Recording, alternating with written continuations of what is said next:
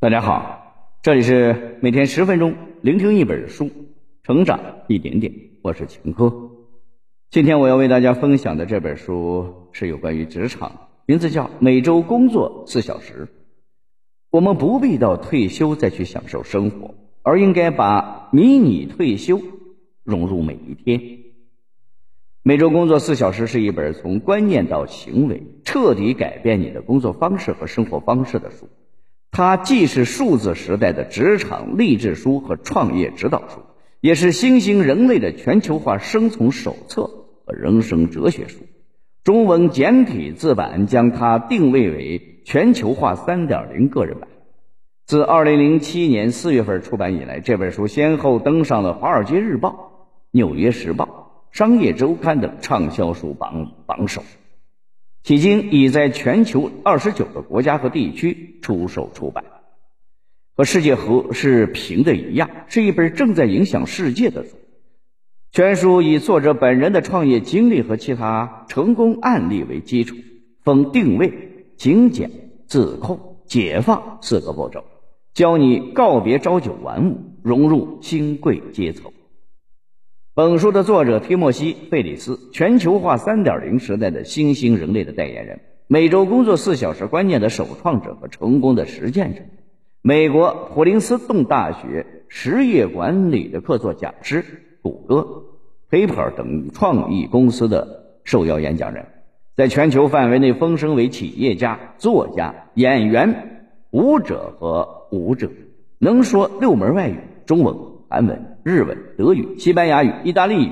大学期间开始创业，曾留学并漫游中国。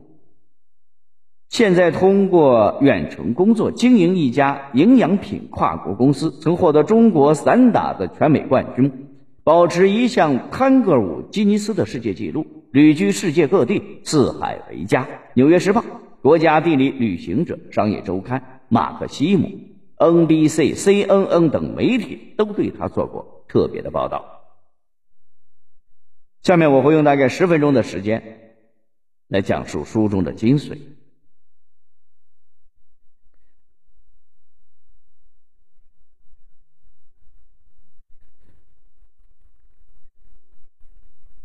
大部分的国人生活状态是非常割裂的，我们习惯于前半生拼搏，后半生寻求安乐。因此，很多人直到退休的时候才开始真正意义上的享福。我们只能选择这种生活模式吗？在年轻的时候伏案工作，甚至为了利益而牺牲了健康，冷落了家庭，忽略了亲友；到了老年之后，才开始寻求亲友的谅解，寻找自我，发展爱好。这就是生活的常态吗？其实不然。随着社会的发展，越来越多的人已经不甘心于在一个岗位上工作一辈子，做一颗可有可无的螺丝钉。他们个人意识、价值的觉醒比父辈们来得更早。他们积极寻求生活的意义，用少量而高效的时间完成工作，用更多的时间来享受生活，寻找乐趣。为什么我们不能成为这样的人呢？每周工作四小时这本书告诉我们，无需捆绑自己到退休，我们完全可以将退休后的享乐时光融入到每天的当中，从而让自己时刻处于迷你退休当中。接下来，我就从定位、精简、自控、解放这四个部分出发，带大家详细了解如何享受生活。第一部分，定位。定位即选择何种方式生活。作者在开篇就引出了两个概念：新贵族和老贵族。作者认为，老贵族是常在某个固定的地点经营某个公司或家族企业的人，他们有大量的固定资产，但是时间多用来打理企业。虽然营收日复一日的上升，但是他们并没有时间来享受这些财富。而新贵族则有高度的机动性，并且财务独立。他们不追求财产数字的增加，也并非每天都和工作绑在一起。他们将无需自己出面的工作交由专业的人员去代理，因此时间自由。虽然整体上看财富总量较之老贵族少很多，但是他们生活的丰富和享乐的程度远超过老贵族。新贵族的生活方式是活在当下，而非活在不可预知。的退休时光里，他们让别人为自己工作，而不是为了工作而工作。他们倾向于花最小的代价取得最大的效果。当然，他们也并非一味的疯玩或者是做出甩手掌柜。他们会定期分配一生的休整期和冒险期，也能够意识到休息并不是目标。他们真正的目标是做令人兴奋的事情。更令人惊讶的是，他们既不当老板，也不做员工，而是做一个拥有者。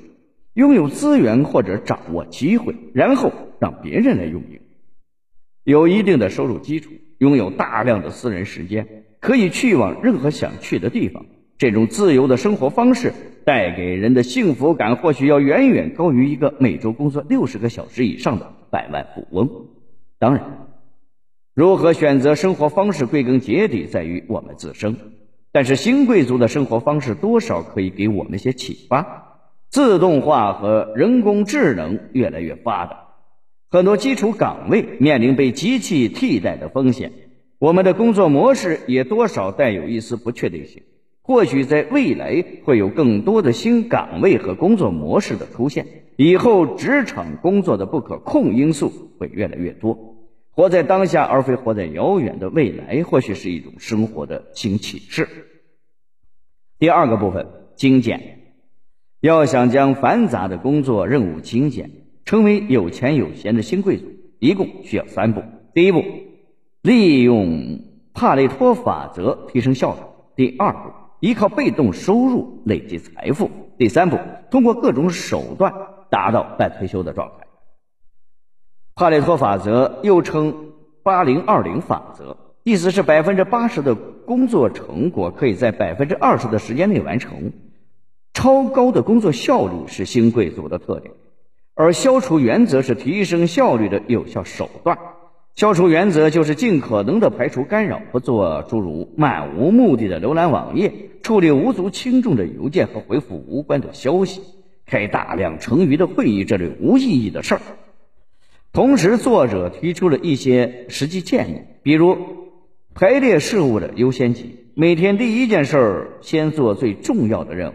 限制回复邮件或者信息的时间，并设置自动回复，拖延不重要的任务，集中时间统一处理。被动收入是指建立一个不需要太多直接介入就可以自己运行的商业模式，比如房租收入、理财产品收入等依靠财产增值或者产生现金流的形式。对于我们来说，可能没有那么多的资产。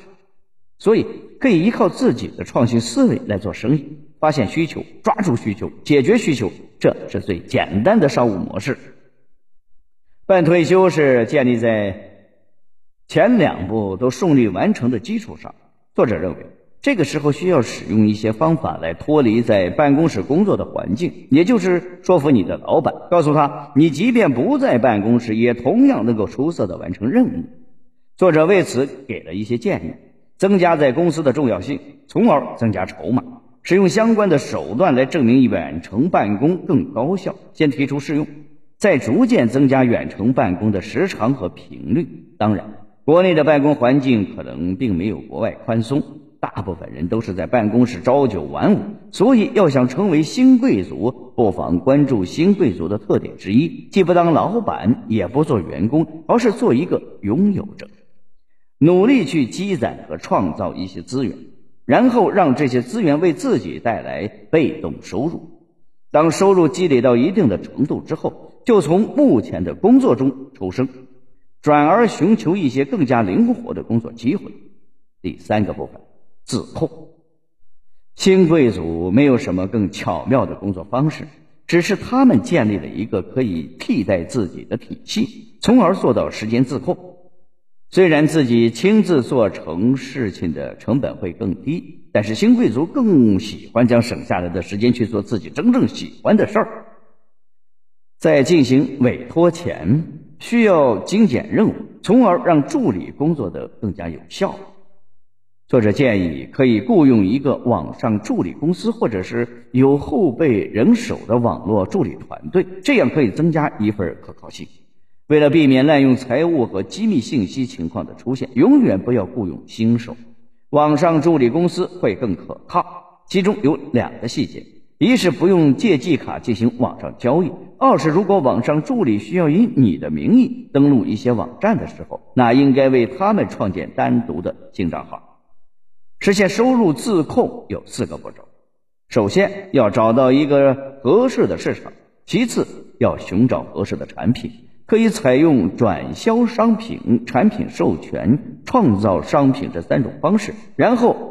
要采用微型测试的方式来测试你的商产品，即在产品制造前投入少量的广告费用来测试客户对产品的反应。最后是缺席管理，设计一个能自我纠错、自行运营企业的模式。第四个部分，解放。解放和上文提到的半退休概念类似。都是指要将自己从繁杂的伏案工作中抽身出来，转而去做自己真正想做的事情。这就需要想法、设法来证明我们不在公司办公的效率更高。比如，可以在远程办公期间频繁的展示工作成果，进行汇报等等。读到这里，这本书的内容我们已经了解的差不多了。下面我来为大家总结一下。工作时间长并不等于工作效率高，即使每周工作四小时，我们依然可以产出相应的成果，甚至比在办公室耗时间做得更好。减少工作时长并不是一件容易的事情，这要求我们将工作外包，或者建立一套可以独立运行的工作系统。要知道，我们并不是宇宙的中心。但是却是自我的中心，将时间用在自己想做的事情上，要比麻木且日复一日的被金钱奴役更有乐趣。以上就是每周工作四小时这本书的主要内容。希望大家通过我们的解读，了解到，与其成为与金钱为伴但终日忙碌的老贵族，成为有钱有闲的新贵族更符合我们对于生活的期待。好了，以上就是今天这本书的全部内容。恭喜你，我们又听完了一本书。每天十分钟，聆听一本书，成长一点点。我是秦科，我们下期再见。